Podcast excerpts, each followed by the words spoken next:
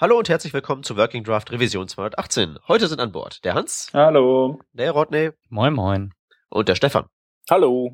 Und ich bin der Peter und ich habe leider zu berichten, dass wir so richtig wahnsinnige Aufregerthemen, so wie bei der letzten Revision, diesmal nicht an Bord haben.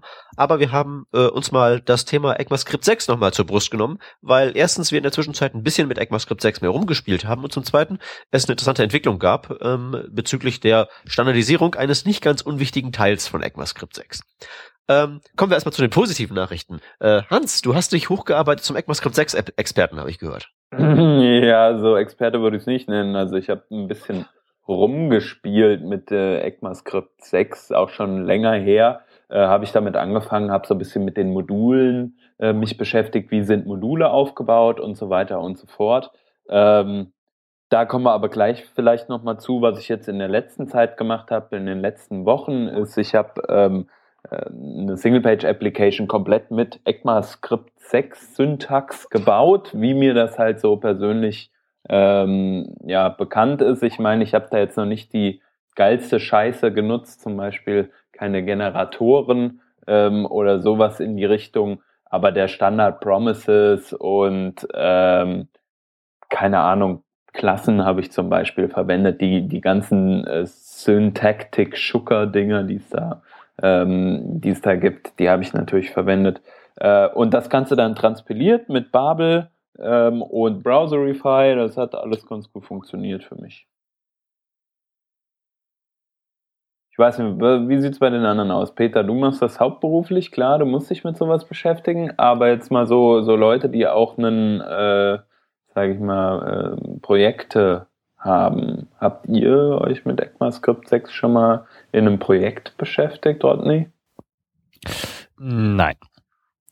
Aber du würdest gerne, wenn ich deine, deine Twitterei der letzten Zeit äh, richtig interpretiere. Ja. Ja, ich jein, also ja, ich würde gerne, logisch, klar. Äh, gibt, gibt ein paar Sachen, ähm, die mir da vereinfacht werden würden. Aber man kann so unilateral sowas ja nicht einfach mal reindrücken. Ne, das ist natürlich A, wie ich ja eben schon sagte, man muss sich gucken, man muss gucken, dass man halt irgendwie einen Bildprozess hat. Zum Beispiel dieses Browserify, ähm, was ja eigentlich, sage ich mal, so ein Modul äh, Loader Entzerrer in Anführungsstrichen ist, ähm, gepaart mit Babel. Äh, das ist ein Tool, was äh, ECMAScript 6 nach ECMAScript 5 äh, transpiliert. Da haben wir ja auch schon öfter drüber gesprochen. Ähm, sowas erstmal aufzusetzen, das einmal up and running zu bekommen, ist natürlich erstmal ein Aufwand und vor allem dann auch wieder dieses Mindset. Und das ist halt auch was, was ich hatte. So, so Klassen, ja, die, die sind überhaupt nicht schwierig im Kopf ähm, zu verstehen, sage ich mal. Aber so richtig neue Sprachfeatures, die äh, jetzt nicht nur eine, eine kleine Abstraktionsschicht für etwas sind, wie die angesprochenen Generatoren oder auch ähm, sowas wie Module wirklich funktionieren, also wie funktionieren die Exports von denen und solche Geschichten. Das sind, sage ich mal, jetzt nicht Sachen, die man sofort drauf hat, sondern da muss man sich erstmal kurz reinfuchsen, glaube ich. Und je nachdem, wie das Team so aufgebaut ist, kann es auch, denke ich, ein bisschen schwierig sein, sowas bei allen Entwicklern dann natürlich zu verankern und vor allem ähm, das auch so zu nutzen, dass es, dass man nicht am Ziel vorbei arbeitet. Und äh, das, denke ich, ist auch so mit das größte Problem, was Leute haben, wenn es jetzt auf ECMAScript 6 zugeht. Die Leute müssen erstmal in ihrem Kopf diesen Schalter umlegen, dass man ja jetzt ECMAScript 6 schreibt und dass es zum Beispiel sowas wie Promises gibt. Mm, und wie Promises funktionieren. Klar gibt es dieses Konzept schon länger, aber es haben lang noch nicht alle Leute aufgegriffen. Wenn man sich mal anguckt, was nutzen die Leute überhaupt für ES5-Features? Zum Beispiel Array-Funktionen, die es gibt, äh, weiß ich nicht, hier for each zum Beispiel. Gut, mit ES6 will man das nicht mehr verwenden, aber wer, wer nutzt das tatsächlich in seinem produktiven Einsatz? Meistens ich, hat man doch da wieder irgendeine Abstraktion für, oder? Nee, die haben wir tatsächlich rausgeworfen. Also wir hatten das früher, äh, mit Underscore respektive Mhm. Lodash am Laufen. Und als wir den IE9 rausgeworfen hatten, also dann komplett äh, ES5 waren, haben wir den Kram auch tatsächlich auf ES5 hochgezogen, Ähm, warum das denn? weil wir konnten. Okay. Weil normalerweise ist ja eigentlich der, ähm, der Unique Selling Point von Lodash gegenüber Underscore ja gerade der, dass dort ähm, so Sachen wie For Each und Map händisch nachimplementiert werden mit Vorschleifen, sodass die ganzen äh, Browser-Inkonsistenzen weg sind und die Performance besser ist. Oder schmerzt einfach dann in eurem Fall Also, das Kilobyte mehr? also A, Browser-Inkonsistenzen habe ich bisher keine festgestellt. B, äh, die Performance, also wovon sprechen wir jetzt hier? Wenn ich mal irgendwie 100 Sachen iterieren muss, dann habe ich äh, 90 mehr als üblich. Das ist alles Pille-Palle, scheißegal. Ähm, und, und Underscore an sich werde ich gar nicht losbekommen, oder Lodash in dem Fall werde ich gar nicht losbekommen, weil wir ja Backbone einsetzen. Und, und was ich halt eben noch nett finde an ähm, eben den äh, der Lodash oder Underscore-Variante ist halt eben, dass die alles nimmt, was nur entfernt nach Array aussieht und das muss halt eben kein Array sein. Das ist halt auch ganz hübsch. Ja, keine Ahnung. Ich äh, schreibe halt durchaus auch nicht wenig Code direkt irgendwie in der in den DevTools und ähm, Ja klar. habe mir da mehr oder weniger angewöhnt, so nativ zu bleiben, wie es geht und nur dann Tools zu nutzen, wenn ich keine andere Wahl habe. Sogar so Sachen wie Unique ne, in in ähm, Lodash oder Underscore ist es tatsächlich die Methode Unique. Äh, kannst du mit ES5 in, äh, sagen wir mal, 25 Zeichen nachbauen. Naja, 50. Das ist halt irgendwie auch kein, kein Aufwand. Und da ich das sowieso ohnehin ständig für, ich muss das mal kurz im Browser laufen lassen, mache, mache ich das halt auch im Projekt so. Also wenn ich Gut. keine Bibliothek nutzen muss, dann lasse ich's. Gut. Aber ich denke, der Hans hat schon recht mit seiner Aussage, dass äh, auch die wenigsten Leute ECMAScript 5 nutzen. Ähm, also äh, gerade bei den Array-Methoden bin ich ja sehr gern dabei, sowas wie Every oder ähm, Sum zu benutzen. Und da gucken die meisten Leute, wenn das auf, auf die Wand geworfen wird, wie ein Wal, der zum ersten Mal ein U-Boot sieht. Das ist halt überhaupt nicht präsent, dass das existiert. Das glaube ich. Also Every habe ich zum Beispiel selbst noch nicht benutzt. Sum benutze ich äh, sehr oft, wenn ich irgendwie prüfe, ob irgendwas da ist oder sowas in der Richtung. Gib mir, Mhm. such mir das erste Element, so die im Prinzip die die Ekel-Variante von äh, Find. Äh, nee, heißt Find? Nee, nicht Find. E äh, Index, Index off meinst du, oder was? Nee, Index off äh, macht ja nur ein Direct Match oder ein äh, Strict Equal. Ähm, Find So, ja. Index. First- Find Index? Find, Find- Find Index heißt das, glaube ich. Und das ist in in ECMAScript ES6. 6, Ja. genau. Genau. Ähm, dem kannst du halt äh, eine, eine Callback geben und der sucht dir dann den Index oder gibt dir den ersten Index des Matches. Genau. Und äh, sowas habe ich eigentlich relativ häufig. Und das baue ich mir dann halt mit Sum. Mhm. So etwas Code nach. Aber ja, genau. Ja. Aber wie gesagt, bleibt dabei, äh, da Hans zuzustimmen, das hat halt Otto Normalbürger weniger drauf, als man so meinen mag. Ja, also, Redu- Reduce und sowas. Da Genau, würde ich, also- da würde ich Hans auch äh, bei Gott nicht widersprechen. Ich ähm, denke also manche, manche Sachen, die sind so langsam am Ankommen. Zum Beispiel jetzt for each ist vielleicht ein ganz gutes Beispiel Index auf, auf einem Array. Ähm, oder keine Ahnung, Proto Function Prototype Bind oder solche Geschichten. Aber ähm, äh, hier, use strict, auch noch so eine Sache. Das ist auf jeden Fall, denke ich, das kommt so langsam durch. Aber ähm, bis, guck mal, wo wir jetzt sind. Wann wurde ECMA 5, äh, ECMAScript 5 finale Syntax? Ja, äh, lange ja, da her. müsste, müsste, da müsste ich jetzt nachgucken. Genau, aber Ich, ich weiß, lange- wo es steht. wie lange es gebraucht hat, äh, bis da jetzt was da war. Klar, auch weil Browser nicht, nicht alle das implementiert haben. Stichwort IE. Ähm, jetzt aber mit den neuen Browser-Engines, wenn man sich mal anguckt, die Edge-Engine von äh, Microsoft, die ja auf jeden Fall da auch mehr, äh, mehr dran arbeitet, auch bessere Interpretationen in, in den anderen Browsern, die ja relativ schnell eigentlich jetzt so auf den Trichter kommen, Sachen, die standardisiert sind, die sich wahrscheinlich, sehr, sehr wahrscheinlich nicht mehr ändern, nicht mehr hinter einen Flag zu bauen, sondern es halt reinnehmen. Ähm, oder die sich nicht mehr ändern, sagen wir mal so. Klar wird das schneller adaptiert werden, aber seien wir mal realistisch, wenn wir in eine Agentur gehen und uns die Leute da angucken, die, äh, sagen wir mal in Anführungsstrichen, ähm, die Sachen runterarbeiten, ja, dann halte ich es nicht für realistisch zu sagen, zum Beispiel in einem Jahr sind wir da, dass jeder weiß, wie, wie ECMAScript 6 annähernd funktioniert. Zwar jetzt nicht jedes kleine Detail, weil auch ich habe nicht verstanden, warum es Reduce und Reduce Write gibt, so, keine Ahnung, bla bla bla. Äh, aber ihr wisst, was ich meine. So, es es wird noch einen Moment dauern, bis die Leute wirklich da ankommen, um das zu verwenden. Also Hans, Reduce geht von links ran, Reduce Right von rechts ran. Ja, ach nee, aber ich meine jetzt als dieses Beispiel. Es, es, es ist einfach nicht jedem klar, was sowas bedeutet.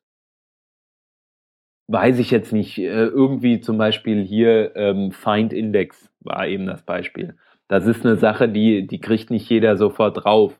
So, was sind die Unterschiede zwischen den String Methods äh, mit dem man äh, mit dem man äh, Strings ineinander matchen kann. Was meinst du, wie lange Leute weiterhin äh, String.test verwenden oder ähm, keine Ahnung Match äh, mit einer Regular Expression, äh, bevor sie darauf kommen, dass sie ja auch dieses Contains verwenden oder wie wie heißt verwenden können. Was macht denn das Contains? Ich weiß jetzt gar nicht, ob das Ding Contains heißt, aber es ist im Endeffekt. Es heißt. Genau, also dann kannst du in einem String einfach checken, gibt es innerhalb des Strings einen Substring. Ähm, wie du zum Beispiel normalerweise sagen würdest, weiß ich nicht, äh, enthält eine Überschrift das Wort Test, dann soll Test zum Beispiel mit einem Span gerappt werden. Gut, das ist nicht der typische Anwendungsfall. Ähm, aber äh, äh, sowas könnte man implementieren. Jo, äh, da, da würde man eher ein Replace verwenden. Aber ja, so, so in die Richtung. Man könnte zum Beispiel einen, einen, String, äh, einen weiß ich nicht, die, die URL parsen auf, enthält die oder enthält der Search String zum Beispiel Filter ist gleich. So. Und wenn Filter es ist gleich enthalten wird, dann verarbeite dieses, diesen kompletten Search String, der da drin steckt, bitte weiter solche Geschichten und das müsste man dann nicht mehr bei Regular Expressions machen, sondern könnte einfach über String Parsing beziehungsweise String äh, Vergleiche da arbeiten, die einfach mit so Standardfunktionalitäten ähm, zusammenhängen. Aber ihr merkt, ähm, ich habe noch nicht die perfekten Beispiele und wir alle wissen noch gar nicht, dass es das gibt und ich würde behaupten, wir sind ziemlich nah am Zahn der Zeit.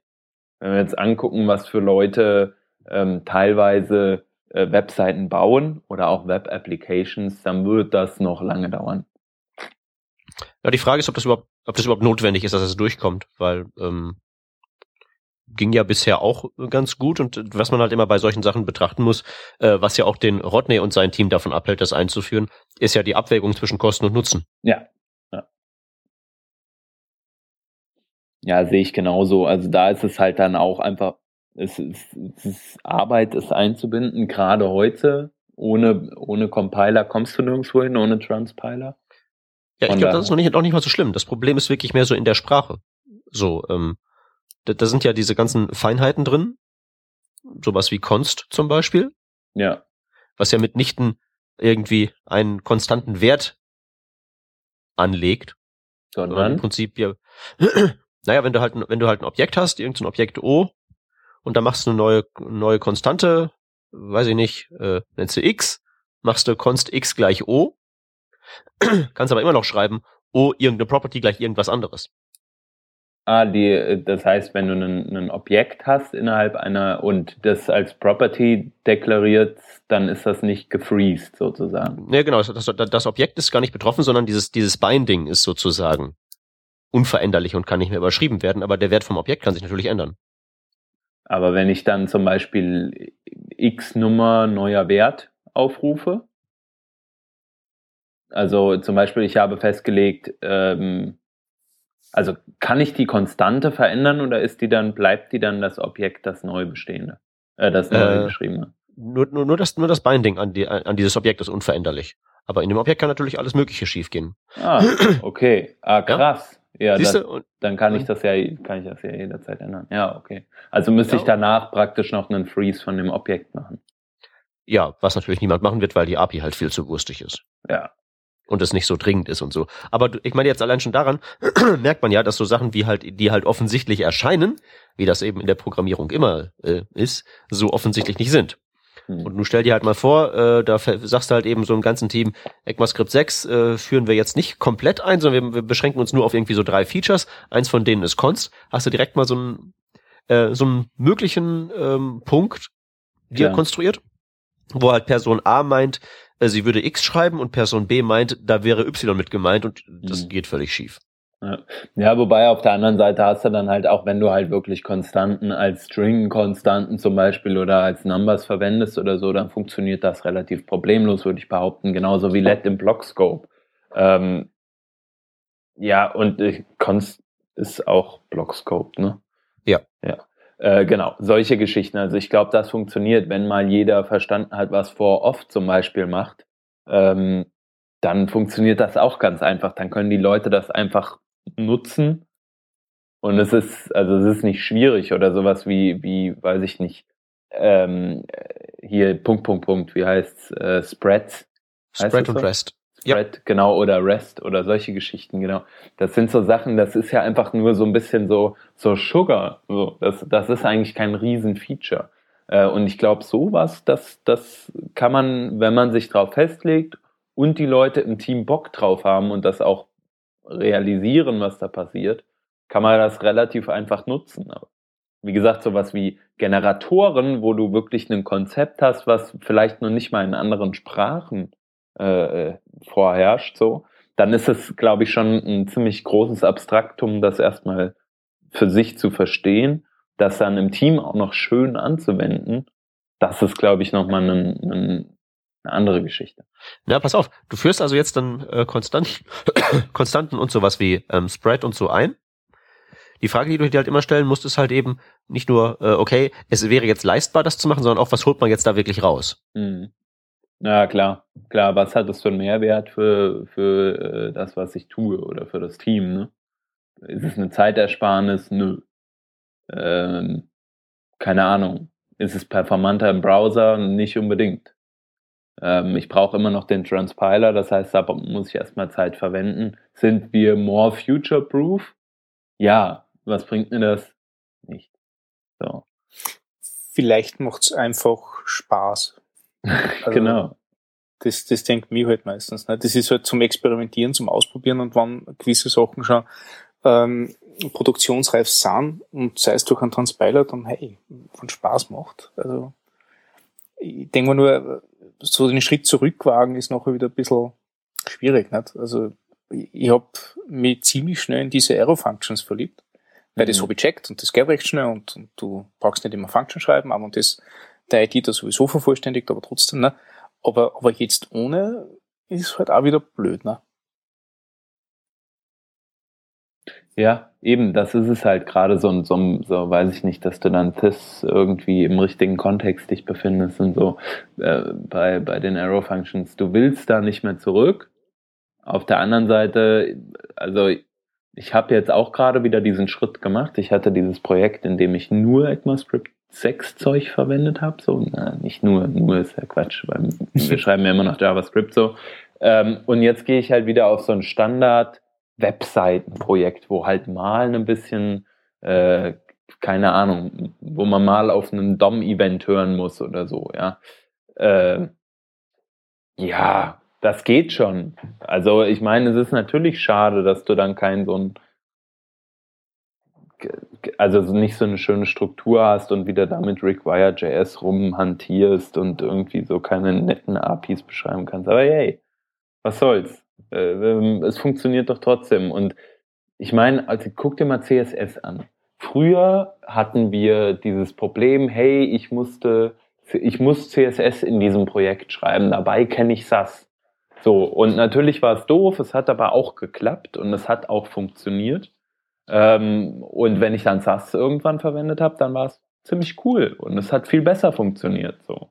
Ähm, bei mir ist jetzt dieser Punkt, hey, ich muss in diesem, in diesem Projekt hier wieder SAS verwenden. Wie doof ist das denn? Äh, ich würde viel lieber äh, CSS schreiben, halt mit einem richtigen Post-Prozessor, also Post-CSS hinten dran. Aber ja, also ich meine, das bringt mich nicht um, da jetzt SAS zu schreiben. Ganz und gar nicht. Was ich damit halt einfach nur sagen will, ist, es, es wird auch weiter funktionieren, äh, ES5 zu schreiben, wenn du einmal ES6 geschrieben hast. Ja, naja, weiß ich nicht. Da werden so diverse Kürzel äh, schnell in deinen in, in deinen Muscle Memory übergehen ja. und äh, dann mhm. ja. Was ich mir halt denke, ist, also, also wenn sie jetzt wer traut, dass er, dass er ES6 schreibt, dann hat er vielleicht äh, nicht so die Scheu, dass er jetzt sie ES5 Methoden anschaut, die irgendwie in den äh, äh in die API kommen sind, eben diese ganzen Array-Geschichten, für die ihr vorher gesprochen habt, ähm, und die dann auch aktiver verwendet. So passiert mir das zumindest, wenn ich, wenn ich Node.js schreibe. Also wenn ich jetzt gerade aktiv JavaScript schreibe, dann ist es eher, äh, eher in der Node-Umgebung. Und da mache ich halt massiv Gebrauch von dem ES5-Kram, also ES6 noch nicht, aber ES5 halt, also diese ganzen Sachen, die im Browser mir nie getraut habe oder, oder nicht braucht habe, weil eh irgendeine, irgendeine andere Bibliothek mit diesem Cross-Browser-Krempel abgenommen hat.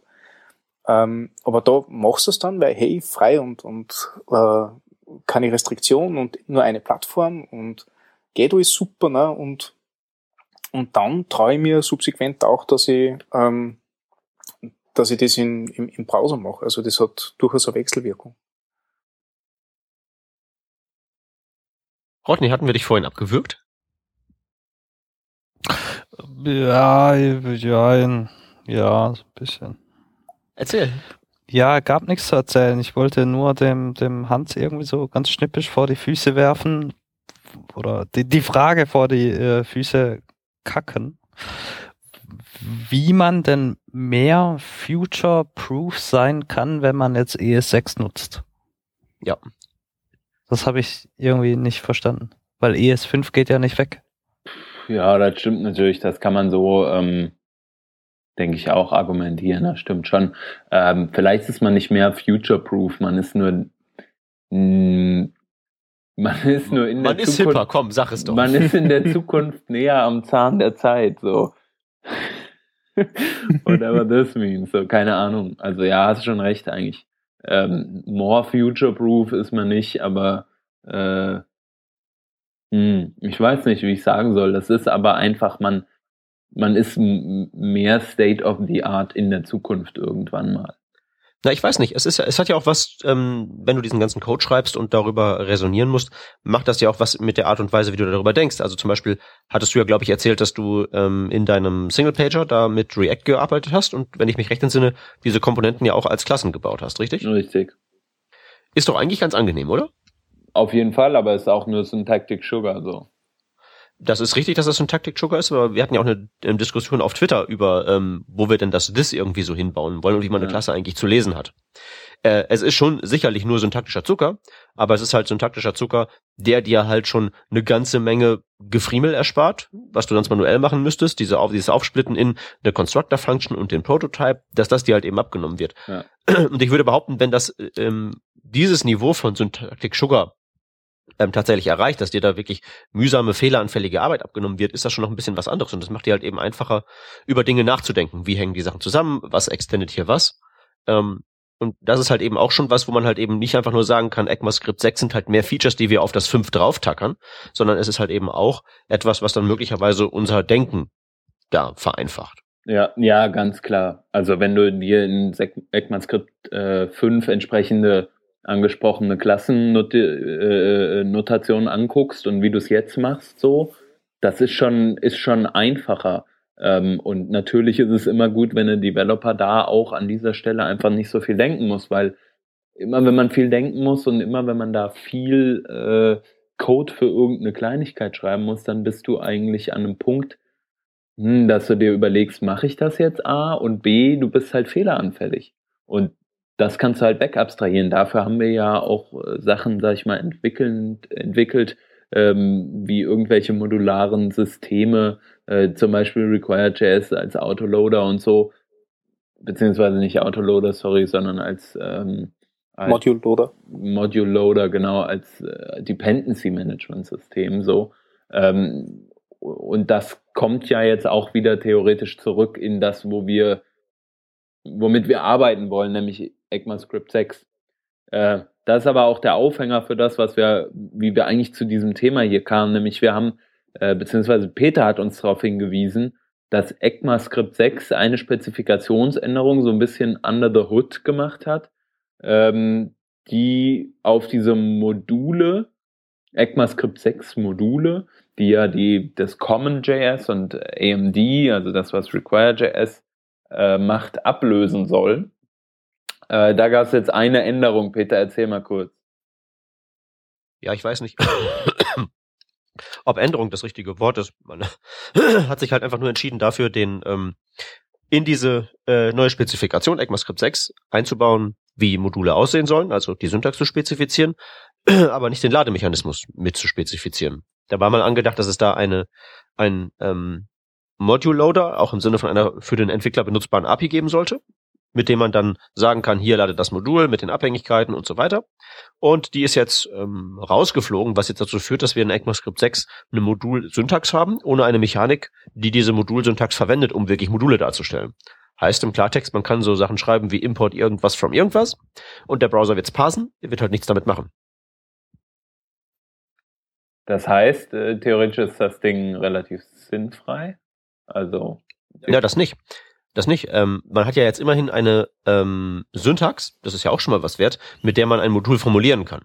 Ich meine, die haben wir jetzt ja auch im, in Form von entweder Common.js oder eben AMD. Und mit beiden macht man ja zumindest in der Browserwelt genau das Gleiche, nämlich man heizt sie durch irgendeine Art von Transpiler durch, damit da am Ende ein großes Bundle oder mehrere große Bundles rauskommen. Und ähm, jetzt gibt's halt eben für diesen, für diese zwei Syntax-Varianten, aus denen man ein Bundle backen kann, eine Syntax-Variante, mit der man ein Bundle packen kann, was dann schon mal ein bisschen Fortschritt darstellt, weil ist ja weniger Unterschied. Und ähm, insofern kann man die Module natürlich schon benutzen, nur halt eben im Kontext von solchen Transpilern wie eben dem ECMAScript 6 Module Transpiler von Babel.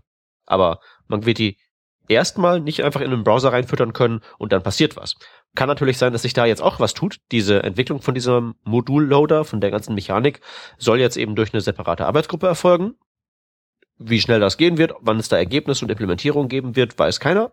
Aber ist ja nicht gesagt, dass das jetzt nie was wird.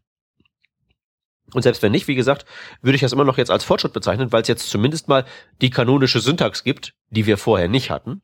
Mhm. Äh, wir haben immer noch verschiedene Loader und Transpiler und äh, Schieß mich tot am Hals, aber die hatten wir ja vorher auch. Es ist ein sehr kleiner Schritt in die richtige Richtung, auch wenn natürlich äh, für normal denkende Menschen das auf den ersten Blick etwas bizarr erscheint. Warum geht denn jetzt die Syntax? Aber die macht nichts. Naja, ist halt eben Vorbereitung auf was, was später kommt. Also ich, ich habe jetzt vielleicht überlegt, aber das sind jetzt nur Vermutungen, nicht? dass sie vielleicht gesagt haben, äh, sie können da jetzt, wenn sie die Funktionalität berücksichtigen, nur lange dieser Syntax herumdoktern. Und haben sie jetzt einfach mal gedacht, äh, wie gesagt, nur Vermutung ähm, Syntax steht jetzt einmal und damit ist gut und der Rest kommt dann irgendwann und ähm, frage mich nur, was ist, wenn jetzt dann, während Sie den Rest versuchen zu spezifizieren, Sie irgendwie draufkommen, hey, mit dieser Syntax kommen wir aber jetzt nicht weit, da fehlt uns noch was. Ich weiß nicht, wie wahrscheinlich das ist. Die Syntax ist ja schon relativ lange da im und da relativ überschaubar, aber Browser drin. Also okay. Ich wäre da jetzt eher nicht so äh, hm nicht so pessimistisch. Das wird, denke ich mal, schon hinhauen. Ich, ich finde es auf jeden Fall spannend, dass sie sagen, okay, also in Wirklichkeit ist die Syntax jetzt definiert, damit die ganzen Präprozessoren äh, einheitlich damit umgehen können. Also ja, diese ganze so, Bewegung, die. So, so sagen sie es ja nicht. So sagen sie es ja, ja nicht. aber in Wirklichkeit ist es so, nicht? Wenn man da schaust, wer, wer dort das ist das, Moment, das ist, ist. Das ist das Endergebnis. Ja. ja. Das Endergebnis ist halt eben, überlass es den Transpilern. Das mhm. ist nicht irgendwie das Ziel. Das Ziel ist halt nur, okay, wir kriegen es halt eben jetzt nicht fertig. Machen wir es in einem späteren Durchlauf, beziehungsweise in einer anderen Arbeitsgruppe. Hm. Aber ähm, es ist halt nur so, dass die das guten Gewissens machen können, weil wir halt eben diese Transpiler ja. haben. Aber das ist jetzt nicht irgendwie so das Ziel. Die dachten sich halt nur, okay, wir kriegen es nicht hin. Ach, guck an, ist ja gar nicht so schlimm. Okay, dann lassen wir es halt für heute. Du, Hans, wenn du jetzt ähm, ECMAScript 6 verwendest in dem Projekt, hast du dann auch diese äh, ECMAScript 6 Modulsyntax drin oder weil du Browserify erwähnt hast, oder nimmst du dieses Browserify Module Exports Require Pipapo? Hm. Also in dem Fall verwende ich da einfach äh, CommonJS äh, Module. Okay. Also die Klassen werden da einfach nur als Default exportiert, sage ich mal. Mhm.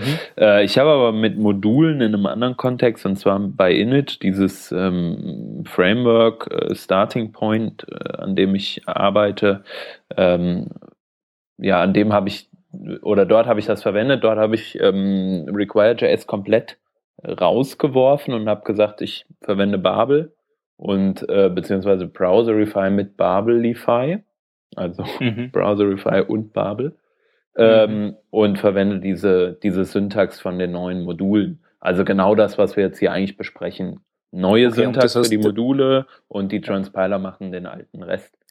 Also das Babelify äh, transpiliert dann diese ES6 äh, Modulsyntax in irgendwas, was Browserify versteht und Browserify macht nachher den Rest. Genau, genau. Okay. Und dann kommt hinten ES5 raus. Mhm. Ja, die beiden, die funktionieren so nach den Erfahrungen, die ich bisher gesammelt habe, ganz gut im Zusammenspiel. Es gab da jetzt nicht viele Probleme. Ähm, ein kurz, mhm. aber das ist, also das ist auch so ein Spezialfall gewesen für mich jetzt. Und ähm, ich sag mal, wenn man da einen normalen ähm, oder wenn man normale Syntax schreibt und sich jetzt nicht überlegt, hey, wo kann ich ein Komma oder ein Semikolon sparen oder so irgendwas. Hm. Keine Ahnung, wie es dann läuft, aber wenn man ganz normal äh, sauberes JavaScript schreibt, dann sah das bei mir jetzt relativ einfach aus und das, das lief halt einfach so. Hm. Also ich habe totale Troubles gehabt, wie ich versucht habe, ein, ein äh, AMD-Modul, mhm. das äh, über Bower zu laden ist, äh, in Browserify hinzufügen wollte. Als, also einfach requiren wollte. Ne? Aber du kannst ja auch einfach sagen require und dann gibst du den Pfad an und dann hat sich die ja. Sache, oder? Und das Na nicht, weil dann kommt ja nichts zurück. Nicht? Also ich brauche da, also die, das, witzigerweise war dieses, dieses Bower-Problem mit die Bowerify ja nicht so tragisch.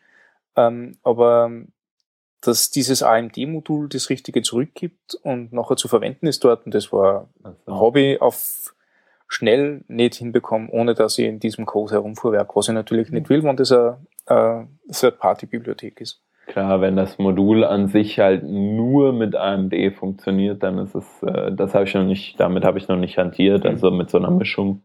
Ähm, genau, ich habe immer versucht, auch alles irgendwie über ähm, naja, gut, das ist, ist wahrscheinlich kein, das bewahrt davon nicht. Ich habe das halt, kann man nicht einfach sagen, man jagt all diese Module, äh, die jetzt zum Beispiel auch require, wie auch äh, dieses, dieses AMD-Modul, was du da hattest, erstmal hm. präventiv durch Browserify alleine und packt das dann als require äh, oder mit CommonJS-Syntax da rein oder so? Es, es würde die EMD-Ify geben. Das ist, jetzt wird schon, jetzt wird okay. schon stark. Ähm, aber anscheinend geht es auch noch, wann, ähm, wann das Modul richtig strukturiert ist dazu. Okay, das Und dabei ist ja nicht schwierig, weil du konntest also es ist ein ganz Code-Snippet, was du fragst, gibt's Module-Exports und wenn, ja. dann schmeißt es dort rein und das ganze Ding wird überall funktionieren. Also ich glaube, der Rodney verwendet das so im Viewport Unit Sparky Der nennt sich UMD, Universal Module Definition.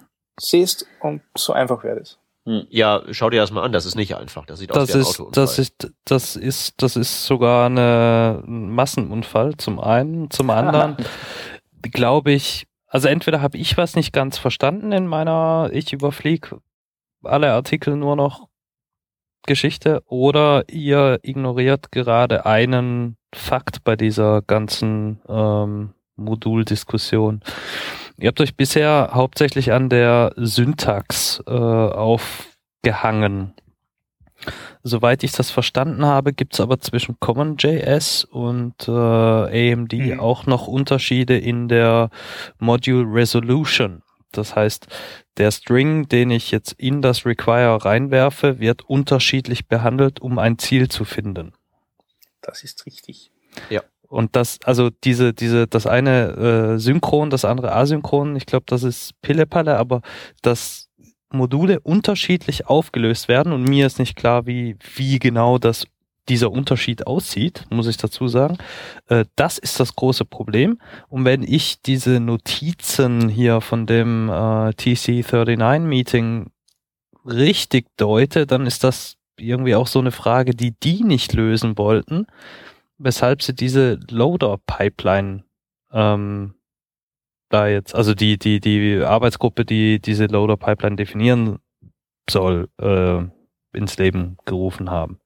Ja, Weil eben, die- das ist ja nicht der, die- das ist nicht der Job der Sprache, halt eben sich um sowas zu kümmern, das ist halt eben plattformabhängig. Ja, keine Ahnung. Habe ich jetzt ehrlich gesagt keine Meinung zu. Ich sag nur, das ist ES6 kümmert sich hier tatsächlich nur um die Syntax, wie wird es geschrieben und kümmert sich nicht darum, wie verhält sich das. Und äh, Hm, oh, ohne, ohne mich da jetzt wirklich massiv eingelesen zu haben, habe ich da erstmal Bauchschmerzen. Naja, ähm, sie können sich nicht drum kümmern, weil sie es nicht in der Hand haben, weil das letztlich ja de facto heutzutage schon zwei unterschiedliche Reiche gibt. AMD ist da und geht nicht weg, Common.js ist da und geht nicht weg. Das müssen die ausbetteln. Da kann ich einfach so TC39 sagen, so machen wir das jetzt.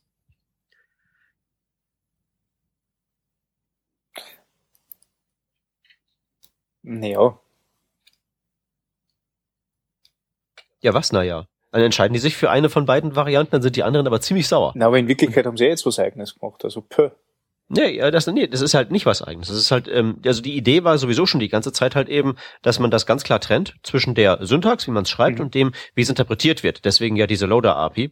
Nur die kriegen sie halt jetzt nicht auf die Reihe. Also genau Mhm. das, was halt eben Okay. Rodney sagte, es war halt ursprünglich schon Teil, schon Teil der Überlegung, zumindest etwas bereitzustellen, mit dem die jeweilige Plattform dann sagen kann, okay, äh, wir lösen das so auf und wir laden das in der Reihenfolge, synchron, asynchron, was auch immer. Also da sollte es ein Werkzeug für geben. Und mit diesem Werkzeug hätten dann die jeweiligen Plattformen, die das Laden der Module jeweils nach Gusto implementieren können, sodass halt eben alle zufrieden sind. Und darüber hinaus hätte man dann auch ähm, da Plugin-Architektur zeugsmäßig sowas sagen können, wie, ähm, weiß ich nicht, ein Präprozessor für Module, die geladen werden und sowas da reinbauen und sowas alles. Also das ähm, war schon von Anfang an so klar, dass die das nicht komplett entscheiden können, wie dann halt eben eine jeweilige JavaScript Runtime damit arbeitet, aber es sollten halt eben die Werkzeuge bereitgestellt werden, mit denen die Runtime selbst ihre Regeln aufstellen kann. Nur das Werkzeug ist halt eben jetzt zurückgestellt. Sag mal, Peter. Ja. Beschreibt ECMAScript, wie das Script-Element mit gerade solchen Properties wie Async und Defer Das ist Äh, meines Wissens äh, tendenziell eher Teil von ähm, vom HTML5-Standard, von dem WortWG-Dokument da. Richtig, genau. Also ECMAScript weiß nichts darüber, wie es geladen wird. Es definiert nur, wie es ausgeführt wird. Ja. Das war bisher auch total in Ordnung, weil es gar keine Möglichkeit gab, um irgendwas zu laden. Also ein anderes Skript. Das heißt, dieses, diese Thematik, äh, Module oder überhaupt mit Dateien umgehen, das ist ja komplett neu in der Sprache. Ja, wie gesagt, es kommt ja in die Sprache auch gar nicht rein in dem Sinne. Jetzt nicht, weil neue Loader-Pipeline-Gruppe. Ja, und genau, also im Prinzip gehen sie jetzt halt nur noch einen Schritt weiter weg. Sie hätten ja auch vorher auch nicht darüber entschieden, wie mit Dateien verfahren wird, sondern ein Werkzeug bereitgestellt, mit dem entschieden werden kann, wie verfahren werden soll. Nur das geben sie halt jetzt auch noch ab. Gleiche Geschichte ist ja auch zum Beispiel die Erfindung von diesem Module-Tag, was ja sozusagen Script-Tag 2.0 werden sollte, ne? Spitzklammer auf, Module, Spitzklammer zu. Ähm, muss es geben, weil wir ähm, ECMAScript 6 Module nicht in den Browser einfach so reinpacken können in Script-Tags, weil Script-Tags halt eben per se synchron sind und diese ganze asynchrone Geschichte mit dem asynchronen Laden da schwierig werden würde. Deswegen sollte es ein Module-Tag geben. Auch das ist halt eben, das zu definieren, ist ja nicht wirklich der Job der Sprache. Gleichwohl es natürlich total wichtig ist, dass es das gibt, wenn wir von der Browserwelt reden. Also die Situation mag jetzt ein bisschen schräg erscheinen, aber im, so wenn ich mir die gesamte, das gesamte Universum von JavaScript so angucke, wundert mich das jetzt nicht so richtig. Das passt. Ja, also so schräg ist es dann, dann halt auch nicht. Ne? Eben. Eben. Also es macht halt im Kontext von diesem ganzen Webzeug, insbesondere halt eben mit dem Fakt, dass wir halt eben diese zwei bestehenden Ökosysteme haben, äh, macht es halt eben total viel Sinn. Ist halt nur die Frage, ob man das halt eben normalen Programmierern auch ähm, erklären kann, die halt Web nicht gewohnt sind, die halt Ruhe und Ordnung gewohnt sind. Wir werden sehen. Ja, es gibt aber halt auch Leute, die den Unterschied zwischen JavaScript und den ganzen APIs nicht verstehen. Das, Ja, das ist aber auch, Hm. das ist ja auch in, in Ordnung. Irgendwo kann man Ja. mal einen Punkt Man machen. muss ja nicht alles wissen können. Haben wir's jetzt? Hammer. Hm. Ja, ich würde sagen. Juri, Gut. Machen wir links? haben wir noch ein paar Links. Wie wär's denn, Gut. wenn du anfängst? Mache ich doch glatt. Äh, Ramjet ist äh, ein ziemlich cooles JavaScript-Ding, das ähm, ja im Prinzip HTML-Elemente oder deren Darstellung ineinander morphen kann. Also wir haben jetzt irgendwie so ein Div hier, ein Bild da, eine Tabelle dort und das Ding macht halt Transitions zwischen den Darstellungen dieser Elemente. Was der natürlich macht, ist mit äh, Klonen der Elemente und, und interessanten Effekten da so herumtricksen, aber das sieht halt äh, ziemlich stark aus, ist einfach zu benutzen und äh, einfach ein Traum für so eine nette, schicke kleine Transformation auf der Webseite eurer Wahl. Sollte man sich auf jeden Fall mal anschauen. Wer viel mit Git auf der Command Line arbeitet, der möchte auch viele Informationen über sein Projekt herausfinden. Zum Beispiel, ähm, wie lässt sich die Seite einfach äh, oder die, die, das Projekt auf GitHub, auf der GitHub-Seite einfach aufrufen ähm, oder wer hat eigentlich am meisten an mein, äh, zu meinem Projekt committed Mm, oder wie kann ich eigentlich ein neues Feature, also eine neue Feature-Branch eröffnen und ähnliches. Und dafür gibt es zwei verschiedene Tools, die relativ viele äh, Funktionen, die man oft auf der Command-Line ausführen möchte, zusammengepackt haben in einfache Befehle. Zum Beispiel ein git squash ist das gleiche wie ein git merge minus minus squash. Also man spart sich ein paar Zeichen und so weiter und so fort. Ähm, diese Tools heißen einmal git extra, extras und zum anderen ist das hub. Ähm, diese beiden Tools werden wir mal verlinken und wer Git auf der Command Line nutzt, der wird diese Tools vielleicht anschauen möchten. Zu guter Letzt etwas, was gar nichts mit Programmieren oder JavaScript oder so zu tun hat. Äh, es nennt sich Language Tool und ist ein ähm, ja Language Tool. Also da könnt ihr Text reinpasten und das Ding macht euch auf eine ganze Menge von Fehlern aufmerksam. Nicht nur jetzt so normale Rechtschreibprüfung, wie man das von Office und Konsorten gewohnt ist, sondern der findet auch Formulierungsfehler, Wortdopplungen und allerlei Zeug, was man halt eben gerne mal so übersieht. Seitdem ich das benutze, ist die Anzahl der Wortverdoppelungen in meinen Blogartikeln doch ganz stark zurückgegangen. Also da steht wesentlich seltener und und oder ist ist, was mir sonst halt eben wegen dauerndem Umformulieren ständig passiert. Das ist als Browser-Applikation vorhanden, das gibt's als OpenOffice bzw. LibreOffice Plugin, als Firefox Plugin, Standalone-Applikation und was nicht alles. Sollte man sich angucken, einfach nur den Text da durchheizen und die Fehler reparieren und ähm, gleich schreibt ihr viel, viel besser. Allerwärmste Empfehlung, Language Tool. Das war das Language Tool, das waren die Links, das war die Sendung, oder? So sieht's aus. Genau. Wir danken fürs Zuhören, wie immer. Genau. Und äh, bis zum nächsten Mal. Ne? Okay. Gut. Ciao. Tschüss. Tschüss. Tschüssi.